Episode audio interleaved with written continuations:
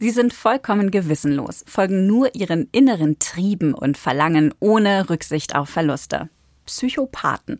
Unser aller Lieblingsserienkiller Dexter Morgan wird auch gern als Psychopath abgestempelt. Aber ist er wirklich einer? Wir machen den Check. Schön, dass ihr dabei seid bei einer neuen Folge von Skip Intro mit mir, Vanessa Schneider, und mir gegenüber sitzend Katja Engelhardt. Hi.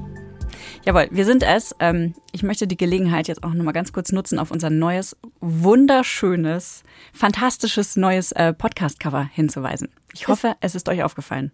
Es ist so schön lila, pinkig, farbig. Ich finde es unglaublich gut. Ich finde auch, wir sehen aus wie die ProtagonistInnen einer Serie. Was die für es eine Serie? gibt. Die es so. natürlich noch nicht gibt. Also, please. Ich finde, es sieht aus wie so eine klassische Episodic Crime Procedural. Eine neue öffentlich-rechtliche Krimiserie. Das hat die Welt noch gebraucht, glaube ich. Skip Intro.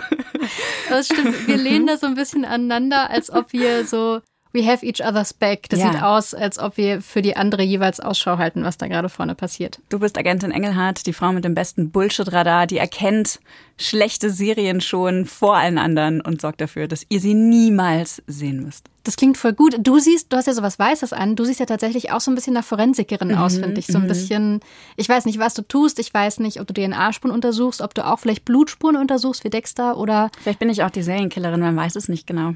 Ich finde cool, wenn du so Texte analysieren würdest. Man sagt doch, dass man anhand von Texten, wie die geschrieben sind, auch sehr viel aussagen kann, sogar wenn die mit einer Maschine geschrieben worden wären. Das finde ich eigentlich ganz schön, wenn du sowas sagst wie, "Hm, diese Person hat das Wort manchmal sehr oft verwendet. Und daraus irgendwelche Rückschlüsse ziehst. Ja, vielleicht habt ihr auch noch Ideen, ähm, was für Stories hinter unserem Podcast-Cover stecken könnten. Schickt uns doch mal eure Serienpitches. Gerne auch als Sprachnachricht an skipintro.br.de. Finde ich auch sehr gut. Ich wäre sehr gespannt. Und nochmal ganz kurz zur Erinnerung. Eigentlich sind wir hier ja nicht im Pitchpool, sondern bei Skip Intro. Und wir haben Regeln. Hier geht es geordnet zu. Eine von uns beiden hat eine Serie komplett gesehen, die ganze Staffel, und die andere nur maximal zwei Folgen. Das sind eigentlich die Spielregeln. Ja, aber wozu Regeln, wenn man sie nicht auch brechen könnte? Und genau das tun wir heute. Es geht nämlich um die neuen Folgen von Dexter. Äh, ihr wisst schon, Dexter, der Forensiker aus Miami, der analysiert Blutspuren für die Miami-Polizei. Hat er acht Staffeln lang gemacht. Die Serie ging dann bis 2013, endete im selben Jahr übrigens wie Breaking Bad. Und Dexter arbeitet zwar als Forensiker, bringt aber vor allem Bösewichte zur Strecke in seiner, ich sag mal, Freizeit, nämlich als Serienmörder. Also er bringt die Bösewichte nicht ins Gefängnis, sondern unter die Erde. Und weil es eben bisher nur zwei Folgen für uns zum Ansehen gegeben hat von der neuen Dexter-Staffel, die New Blood heißt, haben wir beide alles gesehen, aber es gibt ja nur zwei Folgen. Aber wir kennen leider auch den Rest dieser Staffel nicht. Katja, erklär du noch mal ganz kurz, was bisher geschah bei Dexter und wo die neuen Folgen jetzt wieder andocken sozusagen. Morgen, Dex. Morgen. Hallo Dex. Hallo, Sue. Dan. Und wie geht's den Familien? Wenn Dexter Morgan zu seinem Arbeitsplatz beim Miami Metro Police Department geht, hat er Donuts dabei. Er verteilt sie an Kollegen, lächelt, ein bisschen Smalltalk. Gut, dass seine Kollegen nicht ahnen, was in seinem Kopf vorgeht. Mit einer Mordaufklärungsrate von nur etwa 20 Prozent ist Miami wie für mich geschaffen. Dexter Morgan ist der vielleicht beliebteste Serienmörder der Popkultur. Er ist attraktiv, freundlich, kann das Fernsehpublikum aber nicht täuschen. Wir müssen ihm nicht erst auf die Spur kommen. Wir hören seine Gedanken, wie er sein Tun reflektiert. Zum Beginn der allerersten Folge ist er nachts unterwegs, sucht ein Opfer. Heute Abend ist es soweit. Es wird wieder geschehen. Und wieder. Und wieder. Es muss geschehen. Dexter mordet nicht unkontrolliert. Er geht planmäßig vor und trotzdem weckt diese Hauptfigur Sympathien. Dazu trägt sein Kodex bei. Er tötet nur Menschen, die dem Justizsystem entkommen sind oder ihm ohnehin zugeführt werden müssten. Dexter Morgan ist Killer, Killer. Kein moralisch überlegender Held, sondern selbst zutiefst in Verbrechen verstrickt. Aber besser als seine Opfer ist dieser Täter allemal. Die Logik der Serie zwingt den Zuschauer, moralische Maßstäbe neu auszuloten. Die Serie Dexter ist Drama und Krimi in einem und lebt von den Extremen. Die Hauptfigur ist sowohl Verbrecher als auch Gendarm, mordet, aber hilft als Forensiker auch Morde zu ermitteln, ist nachts umtriebig, aber liiert mit einer Frau, die zwei Kinder hat und steht seiner Schwester sehr nahe.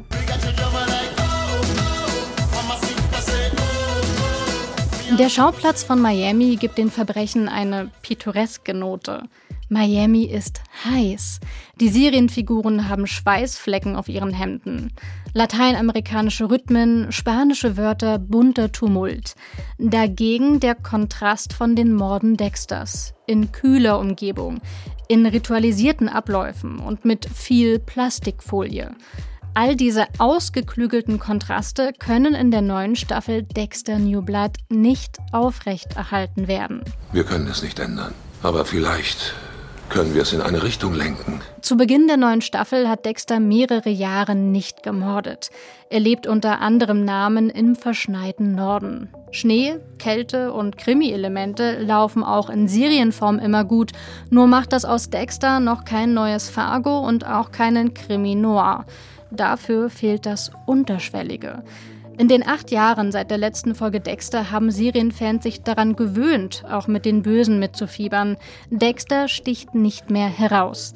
Oft scheinen die Macher der Serie sich auf liebevolle Anspielungen an alte Staffeln zu verlassen, statt die Geschichte um den Serienmörder zeitgemäß weiterzuentwickeln.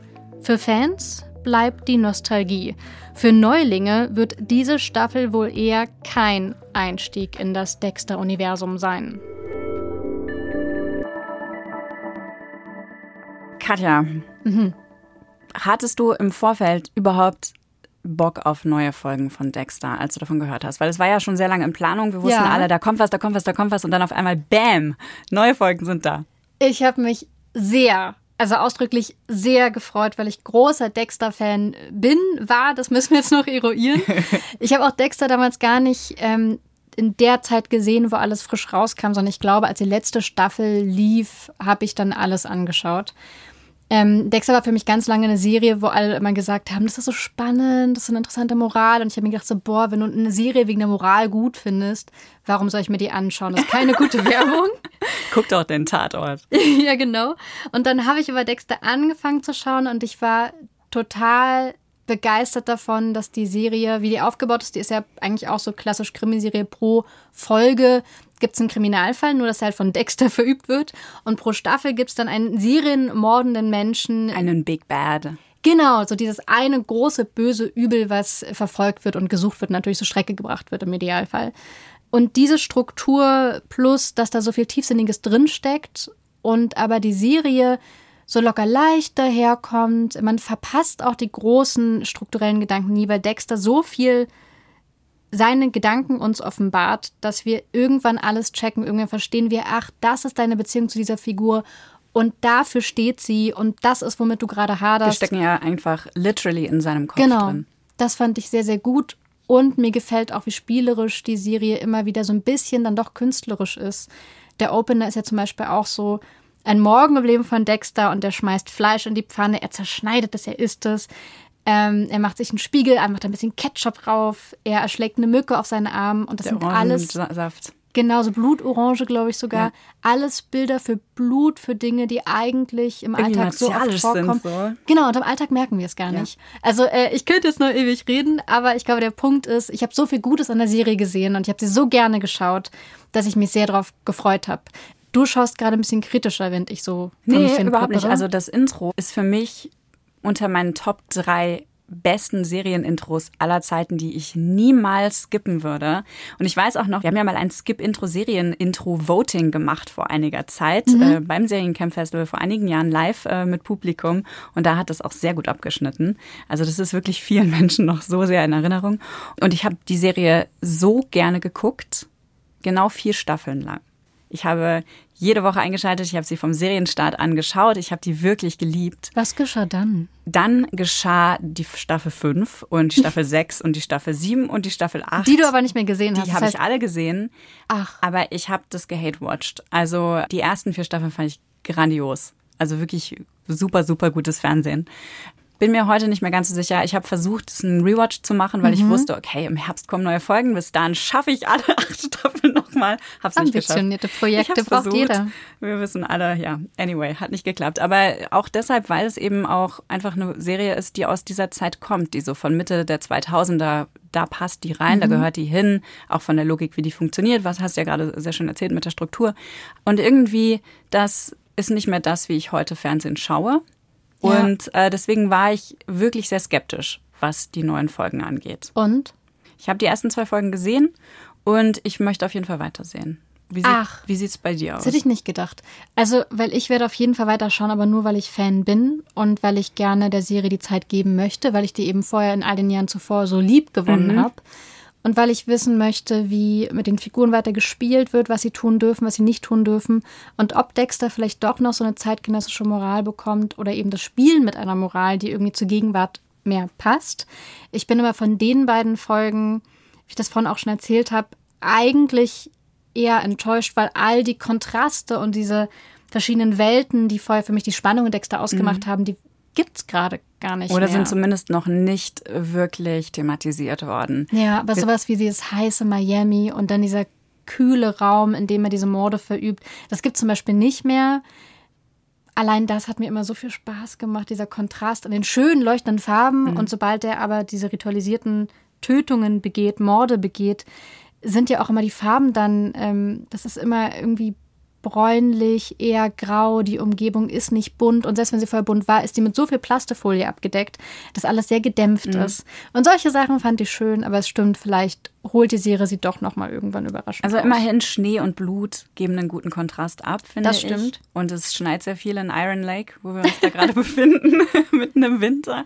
Das hat ja. mir ganz gut gefallen. Das hat mich aber auch an einen anderen ähm, Serienkiller aus der Zeit erinnert, an Hannibal. Auch gerade diese Story mit dem, da wird ein Elch umgebracht in der ersten Folge, der weiß ist. Vielleicht ist es auch ein Hirsch, who knows. Aber Wie symbolisch geht es eigentlich, oder? So ein weißes, wildes ja, Tier. Ein Tier, natürlich. Er kommt dann wieder in Touch wahrscheinlich mit seiner natürlichen, mit seiner ungeprägten Seite.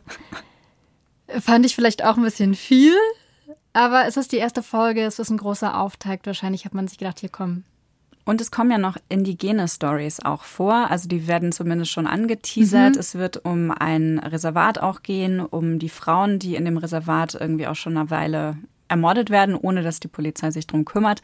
Das fand ich super interessant, da habe ich Bock drauf. Also wenn das so ein Big Bad wäre, dann hätte ja. ich Bock drauf, dass Dexter morgen ihn zur ja. Strecke bringt. Das Staffelserienmörder, ich höre dir trapsen. Aber ja, ich bin auch ein bisschen überdrüssig, was diesen Typ angeht. Also diesen Typ Protagonist, diesen Anti-Helden, den wir eigentlich nicht gut finden dürfen, aber den wir gut finden und mit dem wir sympathisieren, weil er etwas tut, was wir selber nicht tun dürfen. So, also ich brauche das gerade auch nicht mehr. Ist irgendwie von vergangenen Zeiten. Außerdem finde ich Reboots ja problematisch, weil die oft einfach bloß so ein Nostalgiegefühl bedienen wollen. Und das mhm. trifft bei Dexter bei mir ganz gut gerade. Das äh, funktioniert sehr gut, aber ich bin mir halt nicht sicher, ob es noch was dem hinzufügen kann, was die Serie ja. dem was anschließen kann nach der vierten Staffel, die ich ja sehr gemocht habe und ähm, den Rest vielleicht auslöschen kann. Das würde ich mir wünschen, dass die Serie das schafft. Ja, sowohl die aktuelle Serienwelt als auch wir sind jetzt noch im Alter, dass es ein Reboot gibt von etwas, mhm. was wir mhm. zeitgenössisch noch irgendwann mitgeschaut haben. Wir wollen ja über Psychopathen reden heute. Ja. Ich habe mich die ganze Zeit beim Gucken von Dexter prinzipiell, also von der neuen und mit Hinblick auf die alten Staffeln gefragt, können sich Psychopathen ändern? Also wenn wir jetzt annehmen, Dexter ist ein Psychopath, mhm. Wie realistisch ist es überhaupt, dass Dexter zehn Jahre lang oder fast zehn Jahre abstinent bleibt und nicht mordet? Weil das ist ja gerade die mhm. Ausgangssituation mhm. in der neuen Staffel, dass er einfach clean ist sozusagen. Also so viel sei schon mal gesagt, ob Dexter ein Psychopath ist, das müssen wir nachher noch auftrennen mhm. mit einer Expertin. Und ob sich Serienmörder wirklich verändern, ist auch nochmal, das würde ich mal kurz beiseite tun. Aber es gibt eine definitive Antwort auf die Frage, ob Serienmörder einfach mal pausieren. Ich habe mit Lydia Bennecke gesprochen, die ist Kriminalpsychologin. Äh, die schreibt auch Sachbücher über kriminalpsychologische Themen. Mhm.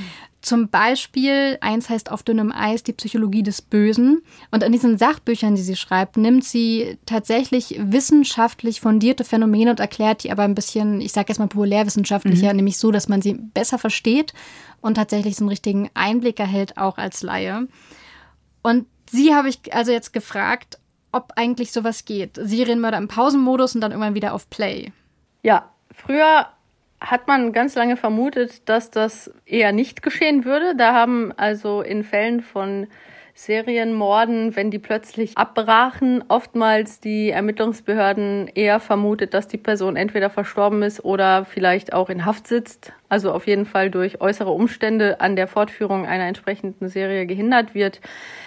Aber dadurch, äh, dass halt seit einiger Zeit zunehmend auch Fälle aufgeklärt werden können, die lange zurückliegen und wo man also auch die Lebensläufe derjenigen dann sich genauer anschauen kann, wird klar, dass es doch auch Fälle gibt, in denen aus verschiedenen Gründen jemand, der eine Serie begeht, pausieren kann, auf jeden Fall, und zuweilen vielleicht sogar an einem gewissen Punkt entscheiden kann, komplett aufzuhören. Lydia Bennecke spricht ja gerade vom echten Leben und die hat auch einen ganz bestimmten Fall schon im Hinterkopf, von mhm. dem sie gleich weiter erzählt. Und bei dem ist der Grund, warum die Person aufgehört hat, noch ein bisschen banaler. Okay, bin gespannt. Eigentlich sogar unschön banal. Das Beispiel, was sehr bekannt geworden ist, ist Dennis Rader. Der ist auch als BTK, also Bind, Torture, Kill, das heißt Fesseln, Foltern, Töten. Diesen Namen hat er sich selbst gegeben, in Bekennerschreiben, als BTK-Killer bekannt geworden. Und der ist eine der bekanntesten Personen sicherlich als Serienmörder, weil er ein geradezu perfektes Doppelleben über lange Zeit geführt hat. Denn er war bis zu seiner Inhaftierung verheiratet. Er hatte zwei erwachsene Kinder zu diesem Zeitpunkt und hatte also ein langes Familienleben, war auch aktiv in einer Kirchengemeinde und hat auch in einer Funktion, die man mit dem deutschen Ordnungsamt vergleichen könnte, gearbeitet. Also jemand, der eher so eine konservativ-bürgerliche Existenz über sehr lange Zeit aufrechterhalten hat, hat das hingekriegt, bis er dann letztendlich eben überführt wurde und sein aktiver Zeitraum als Serienmörder, zumindest nach allem, was man weiß, war zwischen 1974 und 1991. Er wurde aber festgenommen 2005. Man muss dazu sagen, dass er zwar aufgehört hat zu töten, aber dann nämlich doch irgendwann das Bedürfnis hatte, sich nochmal zu äußern, weil er hatte mehrere Motivebenen. Eine Motivebene waren starke sexuell sadistische Tötungsfantasien. Das war eigentlich die Hauptmotivation. Die andere Sache war aber auch, dass er eben gerne auch kommuniziert hat, also auch diese sehr narzisstische Komponente hatte, auch Ermittlungsbehörden und die Öffentlichkeit, ähm, ja, mit denen ein Machtspielchen zu spielen und auch Angst zu verbreiten. Der sexuelle Aspekt, das hat offenbar irgendwann nachgelassen. Es ist ja auch so, dass Menschen, wenn sie älter werden, dass da die Libido langsam nachlassen kann. Und wenn ich jetzt mal so nachschaue, also er war bei der letzten Tat ungefähr 46. Und er hat die sehr akribisch geplant, hat vorher sehr intensiv gestalkt, hat halt ähm, sehr akribisch vorbereitet, was er tun würde. Also das war für ihn jedes Mal ein Projekt. Und er hat dann irgendwann entschieden, dass einfach die Kosten-Nutzen-Rechnung, das Bedürfnis befriedigen zu wollen versus die Anstrengung, die damit einhergeht, irgendwann einfach zu Ungunsten weiterer Straftaten ausgefallen ist. Ich finde es aber auch erschreckend, wie profan doch alles ist. Davon wird es nachher noch ein Beispiel geben, äh, bei dem Lydia Bennecke etwas erklärt, wo dann die Auflösung, die Begründung von etwas, was schrecklich ist, unglaublich profan ist. Ist halt leider auch in dem Fall so. Das ist ja ein echter Fall, von dem Lydia Bennecke gerade erzählt hat. Und sie hat aber Parallelen gezogen von diesem tatsächlichen Serienmörder zu einer Figur in der Serie Dexter. Und vielleicht ahnen das manche gerade schon, die die Serienmörder vor allem in der Serie sehr, sehr gut kennen. Lydia Bennecke sagt kurz, um welche Figur es geht. Ich habe ihn mit dem Trinity Killer aus Dexter auf einer Ebene verglichen, denn der Trinity Killer wird von Dexter sehr stark bewundert, weil er das glaubt Dexter ja am Anfang, scheinbar ein funktionales Familienleben führt. Und da ist Dexter gerade mit Rita dabei, auch so eine Art Familienleben zu etablieren mit ihren zwei Kindern und dann noch mit dem gemeinsamen Kind und das sie jetzt bekommen haben. Und Dexter fühlt sich überfordert, weil diese Verantwortung, die er ja interessanterweise eben auch so stark wahrnimmt für die Familie, und da ist wieder der Unterschied zu den tatsächlich stark psychopathischen Straftätern, die stellt ihn vor eine große Herausforderung und dann trifft er also den Trinity Killer und denkt so, oh, der bringt zwar Menschen um und das ist natürlich nicht okay, aber wie schafft er das, so eine glückliche Familie zu haben mit einem Sohn und einer Tochter und einer Frau und einem Haus und einer Kirchengemeinde und der ist ganz integriert und hat einen Job und Freunde und alles scheint ganz toll zu sein. Und genau das war im Prinzip auch das Bild, das der Dennis Rader nach außen vermittelt hat. Und das Interessante ist, dass Dexter dann ja aber merkt, als er etwas näher die Familie kennenlernt, dass die völlig terrorisiert werden von dem.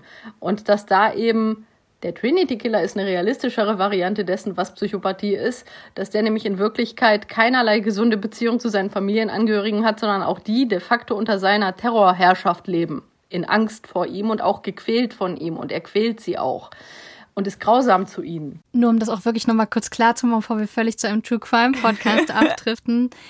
Lydia Bennecke sagt auch, dass die Person aus dem echten Leben, zwischen der sie gerade Parallelen zieht, echtes Leben und Serienfigur, also Dennis Rader, dass der im echten Leben nicht so extrem gegenüber seiner Familie gewesen ist, wie diese Serienfigur das ist. Das weiß man tatsächlich auch, weil dessen Tochter ein Buch über diese Beziehung geschrieben hat und auch darüber, wie er, ihr Vater, der Serienmörder, ihr noch Briefe geschrieben hat. Da sagte zum Beispiel, man hätte auf Eierschalen gehen müssen. Also es ist natürlich hier Fiktion, es ist nicht eins zu eins, aber es gibt so ein paar Parallelen. Sehr, sehr spannend. Und überschneidet sich auch mit vielem, was ich so gelesen habe in meiner Jugend. Ich finde es auch ganz interessant, was Lydia Bennecke da gerade sagt. Ähm, sie hatte davon gesprochen, dass dieser Trinity-Killer von Dexter für bewundert wird, dass er scheinbar das Alles Morden, hat. genau, das Morden vereinbaren kann mit einem bürgerlichen Leben. Dass er Liebe empfinden und zeigen kann und da sein kann und dann trotzdem diesen anderen, düsteren, falschen Trieben nachgehen kann, dass er dann sehr enttäuscht wird. Und das ist ja bei fast jeder Figur in der Serie Dexter, ob das Frauen sind, mit denen er eine Beziehung eingeht, oder Serienmörder, ist irgendwie dann doch immer sehr klar, spätestens am Ende der Staffel, wenn Dexter selber resümiert, wofür die Figuren eigentlich da waren. Also wie Dexter sich in denen spiegelt oder eben auch nicht, welche Hoffnungen, Wünsche, Ängste die auch nochmal so hervorbringen. Und das fand ich total interessant, weil diese Sehnsucht vor ihm hatte ich ganz, ganz lange auch vergessen. Mhm. Und bei einer Aussage von Lydia Bennecke vorhin äh, klang es jetzt gerade schon an, dass sie unterschieden hat zwischen einem Psychopathen und Dexter. Das habe ich ehrlich gesagt ganz lange nicht gemacht, weil ich auch so popkulturell mit diesem Begriff Psychopath rumhantiert habe, so ein bisschen rumgepanscht. Hättest du Dexter als Psychopathen einsortiert oder war das für dich gar kein Thema vorher, das irgendwie analysieren zu wollen? Tatsächlich hatte ich nicht das Bedürfnis, ihn analysieren zu wollen, weil er mir sehr mhm. fiktiv vorkam. Und er hat ja eben diesen ausgeprägten Moralkompass. Er weiß ganz genau, was, was gut oder schlecht ist, sozusagen. Also auch allein sein Kodex und sowas. Es ist ja nicht so, dass er dass er davon völlig frei wäre. Und auch in seinem Handeln, unabhängig vom, ähm, vom Töten, spiegelt sich das ja total gut wider. Also das kam mir sehr lange auch vor, als würde er sich selber belügen, um sich das Leben zu erleichtern. Er hat für mich als Figur das, was man auch bei anderen Figuren beobachten kann, die aus derselben Zeit stammen, also Sheldon Cooper, mhm. Bones, Dr. House und so, ne? Die können alle nicht mit Leuten richtig mitführen, haben so Empathieprobleme, sind alle super schlau, hochfunktional in ihren Jobs. Auf jeden Fall war da auch die Rede davon, ähm, von dieser sehr telegenen Form von Autismus, ja, der super gut geeignet ist für Serien und fiktionale Erzählungen, weil da so ein Makel, ein vermeintlicher Makel zu einer Superkraft werden kann. Und das sehe ich jetzt hier bei Dexter eigentlich auch stärker als Psychopathie. Ich bin mir aber auch gar nicht sicher, ob das, was wir küchenpsychologisch Psychopathie nennen, ja. überhaupt so existiert. Weißt du, ich glaube, das ist eher mein Problem. Das ist ein sehr, sehr guter Punkt, den klären wir auch gleich zusammen mit Lydia Bennecke. Erstmal habe ich sie aber tatsächlich gefragt, Dexter als Psychopath, ja oder nein? Ich glaube, weil das auch nochmal ein anderes Level ausmacht, ob wir mit einer Hauptfigur mitfiebern, die Böses tut, oder ob wir mit einer Hauptfigur mitfiebern, die tatsächlich Psychopath ist. Die wirklich Serien mordenden psychopathischen Täter. An dieser Stelle muss man auch sagen, dass die allermeisten Menschen mit einem erhöhten Psychopathiewert keine Serienmorde begehen und viele von denen begehen noch nicht mal je überhaupt einen Mord. Sie haben kein Problem damit, anderen zu schaden, aber wenn es für sie nicht irgendeinen logischen Grund gibt, in ihrer Bedürfniswelt jemanden zu töten, dann machen sie das auch nicht. Also der Tötungsdrang bei Dexter der so in Verbindung gebracht wird mit der Psychopathie im echten Leben, muss nicht der Tötungsdrang bei einer stark psychopathisch ausgeprägten Person vorhanden sein. Aber wenn die Serienmacher einen ansatzweise realistischen, zu Serien Tötungsdelikten breiten, stark psychopathischen Menschen skizziert hätten, dann wäre dieser Mensch einfach nicht sympathisch. Bei Dexter ist das, was eigentlich nicht wirklich zur Psychopathie passt, die Tatsache, dass ja im Laufe der ganzen Serie immer klarer wird, dass er durchaus emotional tiefere Bindungen auch gegenüber Menschen eingeht mit einer Gegenseitigkeit und dass er sich auch wirklich Sorgen um manche Menschen macht und emotional auch betroffen reagiert. Wobei das auch nochmal ein guter Moment ist, glaube ich, um zu sagen, Lydia Bennecke ist Kriminalpsychologin. Wir sind das nicht. Aber sie hat mich auch nochmal darauf hingewiesen, dass Psychopathie als solches in einem sehr wichtigen Nachschlagewerk nicht als Störung festgehalten ist, nämlich in dem DSM dem Diagnostic and Statistical Manual of Mental Disorders. Übersetzt ist das ein diagnostischer und statistischer Leitfaden psychischer Störungen. Da ist Psychopathie nicht drin enthalten. Und wir kommen da später auch nochmal drauf zurück, aber wir können an dieser Stelle auf jeden Fall schon mal sagen, damit wir ein bisschen mehr Ahnung haben, dass man das im Alltag mit diesen charakteristischen Merkmalen umschreiben könnte. Das ist so, dass die Personen eigentlich immer wenig Mitgefühl und wenig Schuldgefühl haben. Ist ja klar, dass jemand, der wenig mitfühlt, wenn es anderen schlecht geht und sich auch nicht wirklich schlecht fühlt, wenn er anderen anderen schadet, dass dieser Mensch es leichter hat, andere zu schädigen, als jemand, der die Emotionen Mitgefühl und Schuldgefühl normal ausgeprägt aufweist. Wenn dann noch Angstverminderung dazu kommt, das ist nämlich der nächste Punkt bei Psychopathie, die Person hat keine wirkliche Angst vor Schaden, weder für sich noch für andere, dann erhöht das natürlich auch schon wieder Risikoverhalten in alle möglichen Richtungen. Das geht dann einher mit Verantwortungslosigkeit, also und leider auch das, was man sich auch bei Psychopathen glaube ich, auch in der Bevölkerung oft vorstellt, eine gute Fähigkeit zur Manipulation. Also eine gute Fähigkeit zu lügen, Menschen emotional zu manipulieren, ihnen einfach was vorzuspielen. Deswegen auch oberflächlicher Charme gehört dazu. Oft hat die Person einen deutlich übersteigertes Selbstwertgefühl. Also die Person glaubt auch, sie wäre viel klüger und viel toller als andere und das macht es dann auch leichter zu lügen und zu manipulieren, weil sie ja prinzipiell sich überlegen fühlt und dann auch insgesamt so oberflächliche Gefühle und diese eher oberflächlichen Gefühle, die führen dazu, dass die Person auch ganz viele Kicks braucht, um sich lebendig zu fühlen und sich nicht zu langweilen und dementsprechend auch das natürlich erhöht die Bereitschaft, sich risikoreich zu verhalten und immer wieder neue Bedürfnisbefriedigungen zu suchen. Tatsächlich hat Lydia Bennecke noch viel mehr Charakteristika erwähnt. Also diese Liste von Beschreibungen geht noch viel weiter. Wir gehen da auch später nochmal drauf ein, aber ich glaube jetzt die Richtung, wohin Psychopathie eigentlich geht, die ist klar. Können wir erstmal unser Umfeld mitchecken. Ja. Oder alle anderen Figuren in Serien. Ich war ja mal sehr fasziniert von Serienmördern. Habe ich, glaube ich, schon mal irgendwann erzählt in irgendeiner mhm. Skip-Intro-Folge. Und damals habe ich alles gelesen und angeguckt, was ich irgendwie dazu in die Finger gekriegt habe. Aber eine Sache ist mir da auch schon sehr stark aufgefallen, und zwar, dass die bekanntesten Täter, also von denen man irgendwie liest, das sind allesamt Männer, die dann auch durch ihre psychopathischen Züge irgendwie definiert werden. Mhm. Gibt es überhaupt weibliche Psychopathinnen oder äußert sich das einfach völlig anders bei, bei Frauen? Ja und ja. Es oh. gibt sie, es gibt weibliche Psychopathinnen. Tatsächlich hat Lydia Bennecke auch dazu ein Sachbuch geschrieben, weil wohl nach dem ersten Buch über das Böse ganz oft die Frage kam, ja, und die Frauen? Wobei sie auch nochmal dazu gesagt hat, dass ganz oft viele bekanntere Fälle, die man gut analysieren konnte bisher, das sind ganz oft Menschen, die im Gefängnis sitzen. Weil man da natürlich dann auch eine gewisse Auffälligkeit erkannt hat. Und die Population von Gefängnisinsassen, die ist bei den Männern deutlich höher als bei Frauen. Man hat aber festgestellt, bei Frauen äußert sich das tatsächlich anders. Und Lydia Bennige setzt das nochmal tiefer an eine Definition und Erklärung von Psychopathie. Das ist jetzt sehr ausführlich, aber eben auch sehr wichtig. Der Punkt ist, dass bei der weiblichen Psychopathie im Gesamtpaket häufiger die histrionischen, Merkmale, einige von denen mit drin sind. Und das ist eine Persönlichkeit, die sehr manipulativ ist, gerne im Mittelpunkt steht, aber auch zum Beispiel mit gutem Aussehen, mit Unterhaltung, mit sexualisiertem Auftreten manipuliert und eben sehr stark gesellschaftliche und soziale Beziehungen nutzt, um ihre Bedürfnisse nach Aufmerksamkeit und Zuwendung zu befriedigen.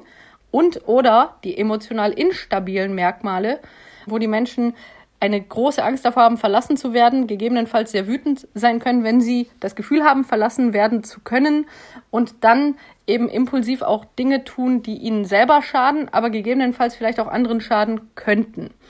Und eben bei der männlichen häufiger eher das Narzisstische und das Antisoziale im Vordergrund steht. Natürlich, am Ende des Tages kann bei jeder einzelnen, jetzt mal straffälligen Person, die sehr psychopathisch ist, das zeige ich auch in meinen Büchern, können aus allen Bereichen unterschiedlichste Kombinationen dann den erhöhten Psychopathiewert bedingen. Das zeige ich in meinem Psychopathinnenbuch auch, wie eben verschiedene Kombinationen dieser Bereiche dann den Psychopathiewert bei verschiedenen Leuten erhöhen.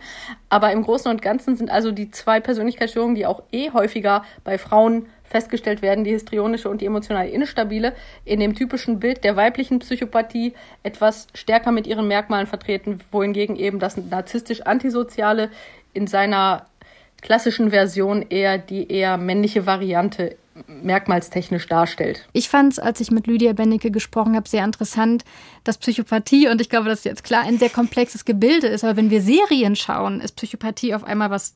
Total klar. Absolut. Völlig einfach zu identifizieren. Und dann werfen wir mit den Begriffen um uns, auch dann, wenn sie ja eigentlich äh, gar nicht passen. Und Lydia Bennecke hat noch ein spezifisches Dexter-Serienbeispiel, nämlich die zweite Frau, mit der Dexter innerhalb der Serie eine Form von Beziehung aufbaut, Lila West. Die lernen sich bei einem Treffen von Suchtkranken kennen. Mhm. Ähm, Lila kommt aus Großbritannien, ist Künstlerin, macht auch Kunst aus Gegenständen, die sie gefunden hat. Die wirkt wirklich ein bisschen deplatziert in Miami auf jeden Fall. Das ist diese Blasse mit den dunkelbraunen genau. Haaren, ne? Genau und äh, ist auch sehr attraktiv. Die verstehen sich auch sofort auch so gut, dass man das Gefühl hat, mh, hm, die Ebene, auf der ihr euch versteht, die deutet schon Düsteres an, ist natürlich auch eine Serie. Das haben wir auch alles mitbekommen.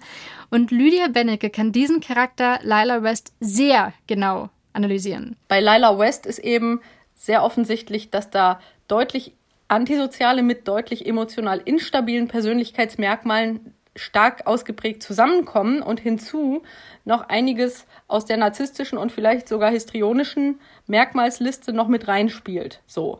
Und das erklärt, wenn man sich die Merkmale anschaut, dieser Besonderheiten, fast alles, was sie tut und wie sie es tut. Und ich finde es total skurril, weil Lila West war die Figur, die ich nie mochte in Dexter, weil mir alles, was sie getan hat, super unlogisch vorkam. Ich konnte nichts nachvollziehen.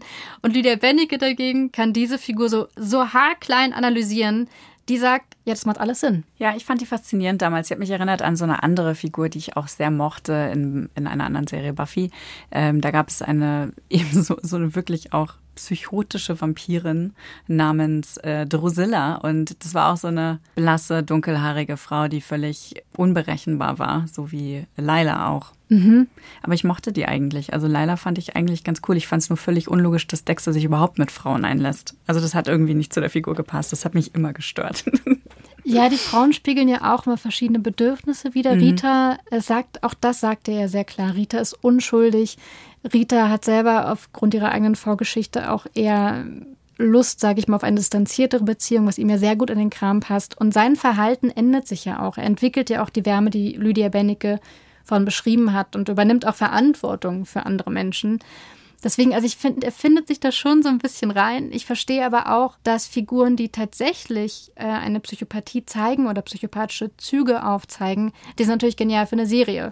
Also ein Twist nach dem anderen, ständig passiert irgendwas. Es gibt auf jeden Fall sehr, sehr viel Tumult. Sehr viel Drama. Wenn die auf uns treffen, dann offensichtlich führt das zu extrem viel Drama und Thrill. Ja. Und macht Spaß anzugucken. Was ich ja auch noch sehr interessant finde. Dexter kommt aus so einer Zeit, wo es sehr, sehr viele Serien gab, wo immer wieder ähm, Serienmörder aufgetaucht sind. Also wir hatten zu dem Zeitpunkt, irgendwann kurz später kam The Fall raus. Mhm. Auch in vielen von diesen Procedurals ähm, spielten Serienmörder immer wieder eine Rolle.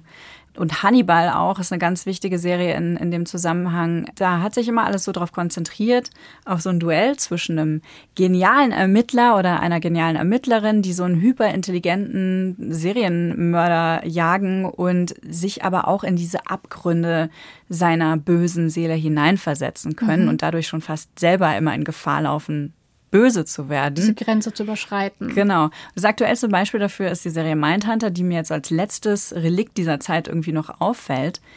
Aber ansonsten gibt es kaum noch Serienkiller. Also eigentlich gar nicht mehr. Und ich habe mich irgendwie gefragt, wieso hatten die vor ein paar Jahren noch so eine Faszination für uns Und warum, wo ist es hin? Wieso interessieren die uns nicht mehr? Wollen wir uns vielleicht einfach nicht mehr hineinversetzen in diese Köpfe und möchten wir lieber auf der Seite der Opfer sein und Mitgefühl zeigen? Das finde ich eine sehr gute Frage. Also ich glaube auch, dass die Lust am puren Bösen ohne weitere Beschreibung und vielleicht auch am zurecht erzählten Bösen vielleicht nachgelassen hat. Weil zurecht erzählt im Sinne von zurecht gebogen sind Serienmördergeschichten ja total oft. Also Serienmörder gibt es im echten Leben und in Serien müssen die ja natürlich irgendwie immer mehr sein. Sogar bei True Crime, Doku-Serien wird dann irgendwie so ein bisschen Spannung reingebaut, dass man sich fragt immer, warum? Warum, warum, warum? Auch an Stellen, wo das vielleicht gar keinen Sinn macht und gar keinen richtigen Grund gibt. Und diesen Willen zu einer Narration, daraus aus unverständlichen Dingen einen gewissen Sinn zu schöpfen, indem man sie auf eine bestimmte Art erzählt, darüber habe ich mit Lydia Bennecke gesprochen. Und ich sag mal so, ihre Haltung ist sehr klar. Diesen großen, gesponnenen Sinn, den gibt es im echten Leben nicht. Die ganzen Serienmörder bei Dexter in allen Staffeln haben irgendwie so einen super tiefsinnigen Masterplan. Und wo ich sage, ja, ich verstehe als Serienschreiberinnen und Schreiber, dass man sich sowas ausdenkt, aber nein. Auch Serienmörder im echten Leben haben keinen tiefsinnigen Masterplan typischerweise. Also never ever in der Ausgeklügeltheit und Tiefe und Reflexion, wie sie bei Dexter einfach jeder einzelne von denen aufweist. Die haben alle irgend so ein Thema, das sie mega durchdacht versuchen zu inszenieren. Und so funktionieren Serienmorde einfach nicht. Dasselbe ist mir bei der Serie Hannibal aufgefallen, von der ich glaube ich nicht mal die erste Staffel komplett durchgeguckt habe, weil ich dachte, okay, ihr versucht künstlerisch wertvolle Dinge hier darzustellen. Das ist ja schon fast mehr abstrakte Kunst als Mord, was die da teilweise zeigen. Aber nichts von diesen tiefsinnigen Tätermotiven, die in diesen ganzen Serien zu sehen sind, findet irgendwie eine ansatzweise Entsprechung in der Realität. Forget it. Im echten Leben geht es immer um sexuelle Fantasien, Macht, Geld, Wut, so, ja, irgendwie eine Mischung aus solchen Dingen oder halt für sich stehend. Also die Wahrheit, auch wenn ich persönlich das nicht schön finde, ist dann halt doch sehr profan. Was ich aber auch irgendwie erleichternd finde und ähm, vielleicht hängt das dann ja tatsächlich damit zusammen, dass wir uns so ein bisschen auch von dieser Hierarchie verabschieden wollen. Also einerseits ist es ja auch ein sehr, da sind ja oft weibliche Opfer auch im Spiel, ne, wie die dann mhm. super ästhetisch dargestellt werden bei Hannibal, auch bei The Fall. Und vielleicht ist das wirklich auch so ein Zeichen von Wandel, dass es das in der Form so jetzt nicht mehr gibt, dass es auch bei Dexter offenbar jetzt in eine andere Richtung gehen wird.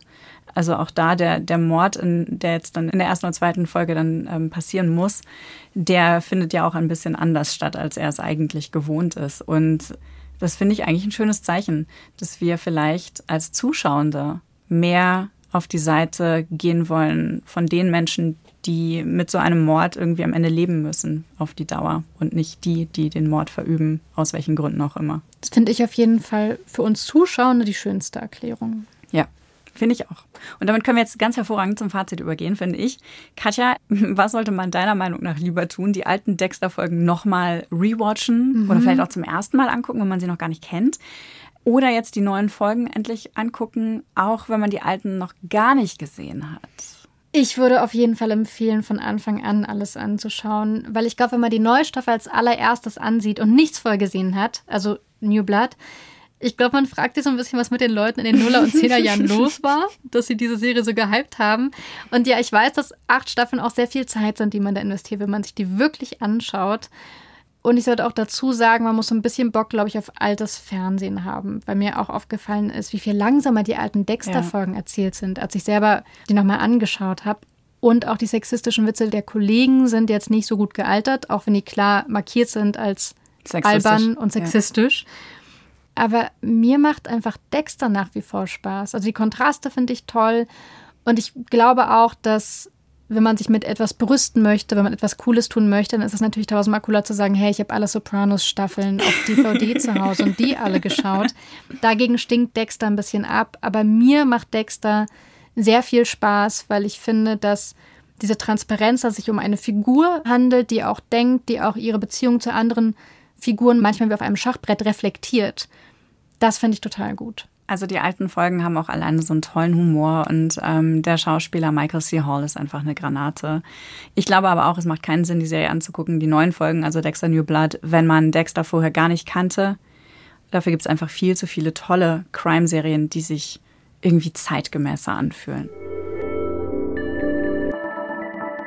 Und da würde ich jetzt gerne eine Serie empfehlen, weil der es nicht um den Täter geht, sondern um die Katastrophe, die so ein Mord quasi für das familiäre Umfeld und die Gemeinschaft bedeutet. Die Serie heißt A Confession und ihr könnt sie bei Magenta TV streamen. Da geht es um einen True Crime Fall aus dem Jahr 2011 in Großbritannien. Da verschwindet eine junge Frau, genau wie ein paar Jahre vorher schon mal ein anderes Mädchen, das auch nicht gefunden wurde. Also erstmal alles so wie gehabt, ne? Mädchen verschwunden und so weiter, alle müssen suchen. Kennt aber, man ein bisschen, ja. genau. Aber die Serie spart sich jetzt die Perspektive vom Täter und ähm, der Ermittler, der ist jetzt auch kein Profiler, der versucht mit ganz klassischen Mitteln dem Täter auf die Spur zu kommen und überschreitet dabei wirklich alle möglichen Grenzen auf dieser Suche, weil ihn und die Familie des Mädchen der Fall einfach nicht mehr loslässt. Hast du sie schon gefunden? Auf der Schule sprechen alle darüber. Nein, noch nicht. Aber ich finde sie.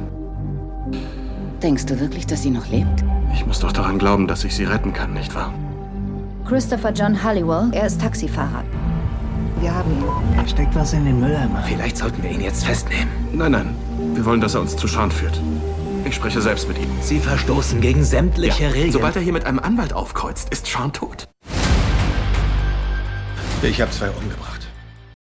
Das ist so ein richtiger Slowburner-Thriller, aber auch sehr, sehr emotional. Das geht einem sehr nahe, also mir jedenfalls. Und die ist super besetzt. Martin Freeman aus Fargo und Sherlock, der spielt den Detective Superintendent Steve Fulcher, der eben auf seiner unnachgiebigen Suche nach dem Mörder seine Karriere dann auch aufs Spiel setzt. Es klingt ein bisschen nach einer Jahreszeitenserie. Also jetzt, wo es draußen dunkel ist, wo man sich eh ein bisschen einmummeln möchte vielleicht. Ist vielleicht nicht, also wenn man ein bisschen viel gut braucht, ist wahrscheinlich nicht gerade das Richtige, wenn man etwas gegen die dunklen Tage haben möchte. Aber wenn man tief eintauchen will und das Gefühl mitnehmen will, dann wäre ich, glaube ich, dabei. Woldecker und Tee dazu passt. Absolut. In der nächsten Folge von Skip Intro blicken wir mit euch auf das Jahr 2021 zurück, auf das Serienjahr und zwar auf die allerbesten Serien, die dieses Jahr so hervorgebracht hat. Und dafür brauchen wir euch. Die Serien sind zwar schon gedreht, aber wir wollen auch eure Meinung haben. Deswegen schickt uns eine Sprachnachricht an skipintro.br.de. Da könnt ihr uns dann einfach sagen, warum welche Lieblingsserie so euer Highlight des Jahres war. Es kann total subjektiv sein. Äh, Es geht nicht um Sternebewertung oder Popcorn-Tüten, drei von fünf oder so. Wirklich, warum habt ihr die eigentlich gerne geschaut? Und vielleicht sprechen wir dann ja quasi in der nächsten Folge gemeinsam drüber. Einzige Bedingung, es sollte eine neue Serie sein. Also jetzt Stimmt. nicht irgendwie Staffel 5 von weiß der Geier, was Die erwähnte, ist. die erwähnte DVD-Sammlung der Sopranos ist in dem Fall leider falsch. Genau. Ich bin auf jeden Fall super gespannt auf eure Tipps und auf eure Highlights. Und damit sage ich bis zum nächsten Mal. Fortsetzung folgt. Skip Intro ist eine Produktion vom Bayerischen Rundfunk mit mir, Vanessa Schneider und Katja Engelhardt. Redaktion Martin Zein, Produktion Lukas Stubenrauch und Johanna Gutzig. Sounddesign Christoph Brandner und Enno Rangnick.